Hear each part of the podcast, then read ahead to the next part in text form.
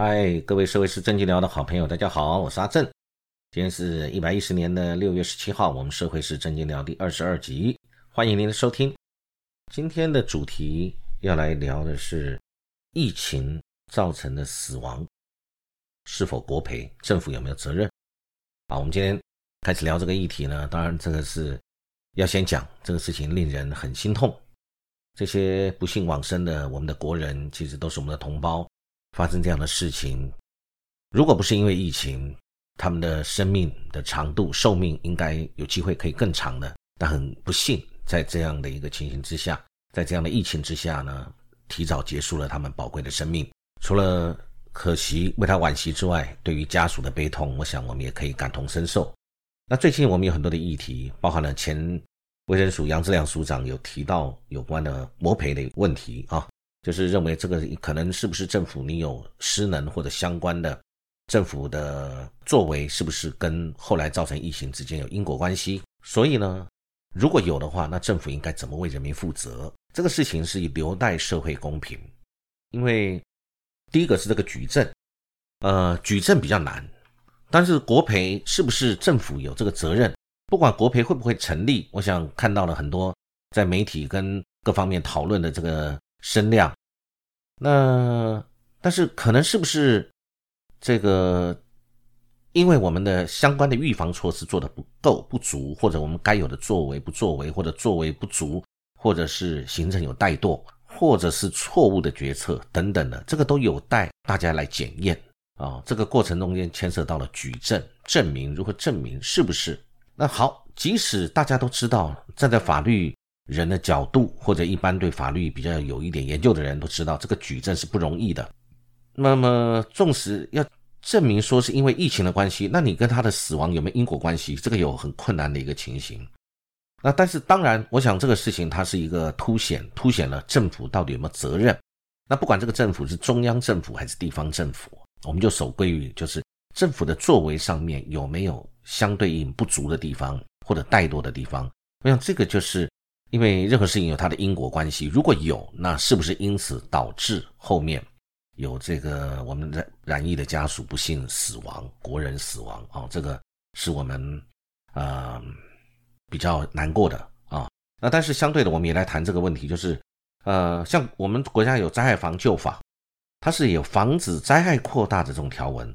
其实这个也是一个概念，就是政府有责任。那第一个宪法有保障我们人民的生命、呃生存权，以及人民受到灾害的话，国家应该予以我们适当的扶助跟救济等等相关的规定。所以国家当然有他的责任。第二个就在行政的部分，相关主事的官员跟部门是不是有善尽职责，这个留待大家检讨啊。我们不做呃这个法官来做判定，但是我想人民心中自己去感觉这个事情。不论在舆情上面，人民心中的感受，以及所有的市政在国家在大家的面前，啊，我们大家自己来对这个事情做一个评论，大家对这个想法。那但是在这个过程当中，我们今天也要谈这个所谓的国赔之外，我们也要看有没有特权接打、特权施打这个问题。其实大家最近也都很关心，因为疫苗不足。呃，如果疫苗足的话，都套一句柯市长讲的话，如果疫苗足够，为什么？我们还要晚上偷偷的去打，国外都是希望，有些国家是鼓励人民你要尽量去打。为什么？因为它的疫苗足够，疫苗这个战略物资它充足。那我们现在就是不足，而且是严重的不足，所以才会发生所谓的有人是不是优先施打？那公不公平？我想这个是可以公开评论，大家一起来思考跟讨论的事情。有没有特权？这个东西牵涉到就是有没有特权，有没有特别按照。公平规则，大家按着顺序，大家都公认的。不管是大家认为这个年长体弱者是不是应该优先施打，风险系数最高的人是不是应该优先施打，大家有这样一个排序。当然，我们这个政府，我们的疫情指挥中心也有它的一个排序，只是这个排序上面公不公平，大家可以讨论。第二个，那在这样的一个排序里面，是不是有不是这个排序的人，他被呃比较刻意的或者定义成是这一类的人？让他可以享受这个优先的权利，呃，尤其大家现在在疫苗不足的时候，大家眼睛都是雪亮的。各位也看到之前好心肝的事情，大家是不是一下于情哗然？怎么会有这种事情？那再来呢，又会有所谓的呃，大家在媒体上都有讨论到，像丁仪明，他是不是可以归类于所谓的第二类人员，可以优先施打？那是不是因为跟首长你要有开会有接触人，就通通必须施打？如果这个可以公开，当然我觉得这个就是可以讨论，可以被大家所接受。我们讲到这个，就是先这个接种顺序嘛，在同一类的人里面。那有没有人特权？那以及在不同类的人里面，这个不同类的排序顺序，它有没有符合公平正义的原则？我们的媒体人陈文茜，她有一些评论，我看到媒体上有这样报道，就是是他对于这个我们中央规划的第二类的优先施打对象，那他觉得中央跟地方的重要官员也在其中，而且接种的顺序还高于年长等高风险族群，那是不是应该接受呃这个公布相关的接种名单？指挥中心指挥官当然表示，这个是一个司法规定，是不能公开的。好，这不能公开，是不是？我觉得啦，人民是不是心中就会有一个疑问？那你有，你既然你不能公开，那里面有没有不是这一类的？你硬把它塞进去，或者用特权的关系，或者用呃这个让会让别人觉得不是很公平正义的方式，把一些或者少数份不属于这一类的人，你把它放进了这一类里面，优先了其他人，因为这个东西就零和零跟一，你打了。后面就会少一个人打，如果疫苗有限的话，那如果你没打，后面就会多一个人打，所以这个东西它的公平就很重要。那我觉得让与其让老百姓猜测是不是有一个方式能够合法又能够解释老百姓心中的疑惑，适宜让百姓适宜，这对政府也是好事情呢。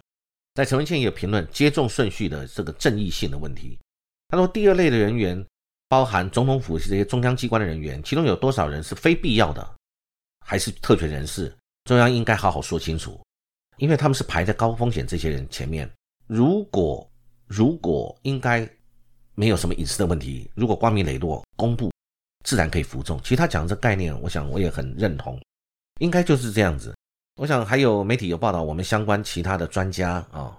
中研院的专家，他也特别指出，他比较指挥中心二月以来施打疫苗顺序的变化，发现台湾一直以政府定义的特定职业为优先，所以呢，五月疫情进入社区感染后，更强化了这种思维。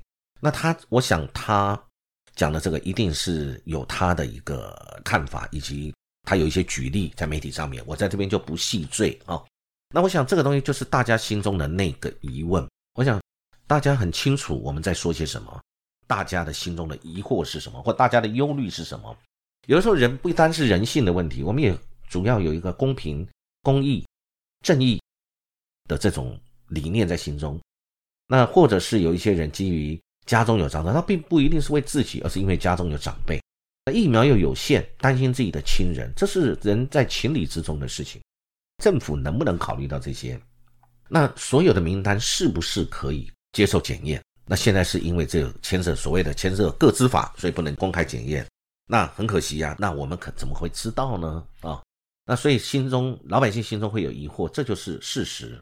你看最近，我想大家都看得到，我们有人飞美国的班机越来越多，去美国打疫苗或到中国大陆打疫苗的人越来越多，这是为什么？因为大家会忧虑嘛。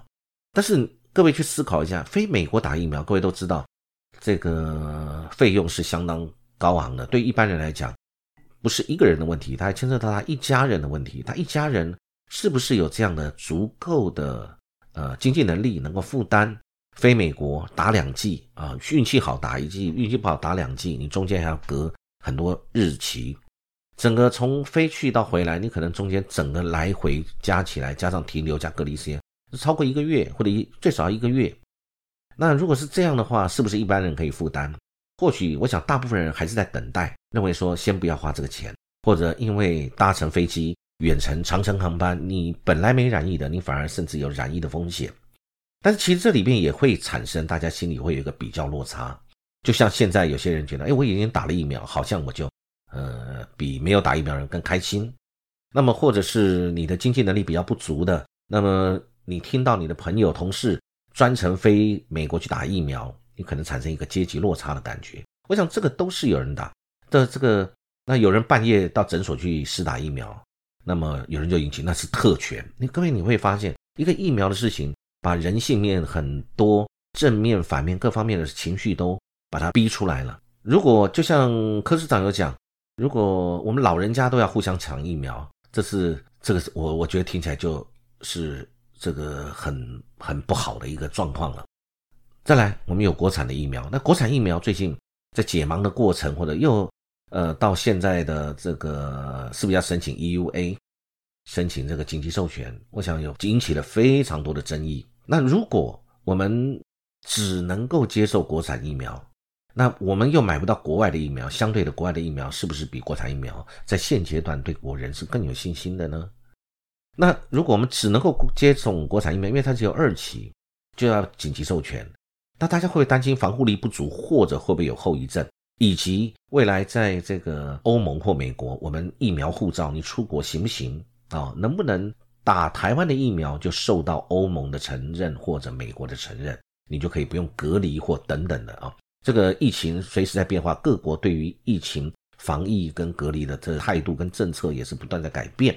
好，那我想就是我们今天要来看这个这个问题，未来是怎么发展？我想啊，这个我们现在政府如果是消极怠惰或者失误，招致我们这重大灾害，那我想人民为了自保，人民会做很多的自救的行为，比如说去出国，比如说啊去到大陆去打疫苗，到美国他去打疫苗，那人民也会害怕，所以大家 完全配合所谓的居家隔离。少数我们在新闻上面看到的，那都是特殊的例子。各位其实。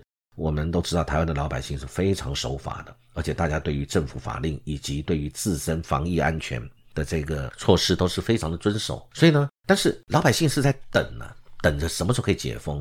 因为其实这个在我们讲这个人权上面，我们这个第三级警戒其实是对于人民的权利做了一个严重的限缩。我想大家都理解，呃，限缩了你的很多方面人权的自由。但是老百姓愿意接受政府的这种限缩，是因为他是为了公益的目的，为了防止疾病不断的扩大，所以利己利他利人，为了自己自己，为了自己的家人，为了社会，大家都愿意这样去配合。但其实他对于我们的人权是做了很严重的一个限缩。那现在如果说因为限缩，所以各位会发现经济萧条，你的很多生意没有办法做，你的商业行为停顿，但你可能你负担那个房租。呃，员工成本或者或者你的保险费、劳健保费或者什么税金各方面，你可能你都没有减损，所以你的成本费用是类似一样，跟过去差没有很多，但是你的收入归零或者收入锐减变得很低，你能够撑多久？老百姓能够撑多久？那久了以后，对于经济上的打击，那将是最严重的。所以有句话不是说不是病死，如果撑得再久，这个大家封城封得太久了以后呢，不是病死是饿死。这讲的也的确有多少的老百姓，他靠的就是每天的现金收入或者那几天的现金流来周转、来过活、来付他相关的水电房租等等的。我想这个政府不可以不重视啊，我们也不可以深呃把头埋在沙子里面装作没这回事。那你说纾困，我们也听到很多的声音。现在所谓政府的纾困计划，有非常多的人反映他拿不到，他不在那个纾困的审核通过的条件之内，他也不符合，但他的确。他有这样的需求，他也是受到了很多严重打击的一种行业或者产业或者是个体户。那结果呢？怎么办？他没有办法得到纾困，所以在很多事情他没有办法得到一个老百姓没有办法得到一个合理的照顾或者合理的一个我们付给政府相关的税金、付给政府的信赖托付，但是我们得到的回馈不是这样。你收到的线索，你又没办法付做生意。然后你在很多细微的地方，你有办法真正的给予我补助，你没有办法，政府没办法给我做到，那老百姓会不会有怨声？当然会有，我想一定会有。这个现在这个事情，我想为什么老百姓有很多的声音啊，会一直在传递开来？其实我们也要谈，好，那就算国产疫苗来了，但是但是我们也要讨论另外一个问题，我们有没有选择疫苗的权利？因为现在这个高端疫苗解盲成功了啊，那然后但是国外还有莫德纳。BNT 啊，这些以及现在在开打的 AZ，那我们可不可以，可不可以有选择疫苗的权利？还是国产出来以后，我逼不得已，我又怕我会染疫？但是虽然知道国产只有二级，但总比没有好。处在这种呃疫情横行的时代，你的环境周边，你的家人随时都有可能染疫，最后不得已，你只好接受了国产疫苗。是不是在这种被迫不得选择？你没有选择的自由跟权利，你只能选择高端的这种背景因素下，你选择了。那这对人民公平吗？大家可以去一起去思考这个问题啊！我觉得这是我们很重要的一个事情。我们还要看一下最近连续发生了几次这个讲到，就是这几天讲到我们呃政府讲到那个疫苗的问题呢，可能我们政府在发言的时候要比较谨慎。看到媒体上面有特别报道，因为我们蔡总统上一个相关的绿色和平电台受访的时候呢。有提到台湾我们的 A Z 疫苗六月不足，是因为生产疫苗的泰国厂当地疫情严重，所以优先提供泰国使用。当然，蔡总统他并没有指明说是泰国的政府禁止疫苗输出来阻挡，但是因为这种讲法就会给媒体以及听到的人有错误的解读，或者是误会，或者是理解不足、资讯不对称，或者语义不清，所以呢，泰国。的总理府立即跳出来澄清，他倒不见得是要对我们不尊重，但是他为了要自清，所以他出来讲。那这个他讲说不是，他没有这样子讲，他们不是这样的情形，他们并没有禁止。那如果是这样的话，那各位想想看，是不是我们自己的威信会受损？因为蔡总统代表是我们中华民国，他的威信受损就是我们全民的威信受损。那然后呢？呃，这两天才差了一两天，又发生了一个菲律宾政府否认我们疫苗的消息。因为有一家媒体报道菲律宾有意购买我们国产高端的疫苗。如果这是真的，那当然我们为我们国产的高端疫苗来高兴。那结果指挥中心被问到这个事情的时候，有就有，应该的态度是这样，有就有，没有就没有。那但是我们没有直接证实，然后可能我们的讲法让人家误会了，称我国有在寻找合作国家。如果有人因为媒体问有就有，没有就没有，这牵涉到国际之间的事情，这是受到了国际媒体以及两国关注的一个重要大事。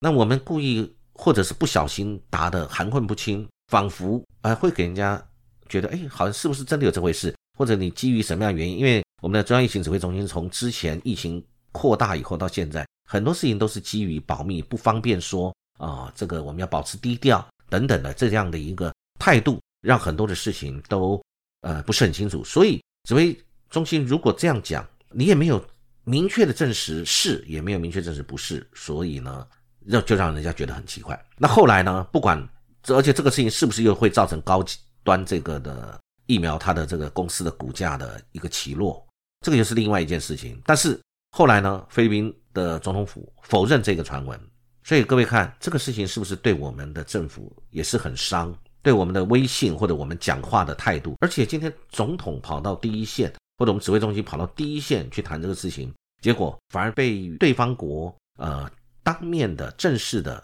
表态说不是，我们讲的不是事实，这对于我们不好，非常不好。我想这个，因为我们都爱我们的国家，我们的国家被人家羞辱或被人家所否定，或者我们讲的话被对方所给予负面的答案或者错呃反面的答案，我想大家一定觉得不舒服的。我想这个事情，我在这里跟大家分享到这里啊。我想我们应该要做的事情是很清楚明确的，让国人知道对内，让国人知道我们的疫苗什么时候回来，我们现在状况是怎么样，更清楚明确。在我们自己生产的疫苗，这是好事情，可是应该更清楚、更透明，以及让国人更有信心。那再来呢，对外我们应该努力去采购国际的疫苗，帮我们台湾现在解除目前的困境。在国与国之间，我们发言要谨慎，我们要小心，不要不小心被人家所击打，损失了自己的威信。啊，我想老百姓都会心疼这个国家的威信被别的国家所贬损啊，我想这是一定的啊。我想今天跟大家分享这个疫情方面的事情心得到这里，祝福各位有美好的一天，也希望我们的疫情尽快能够减缓降低。谢谢各位的收听。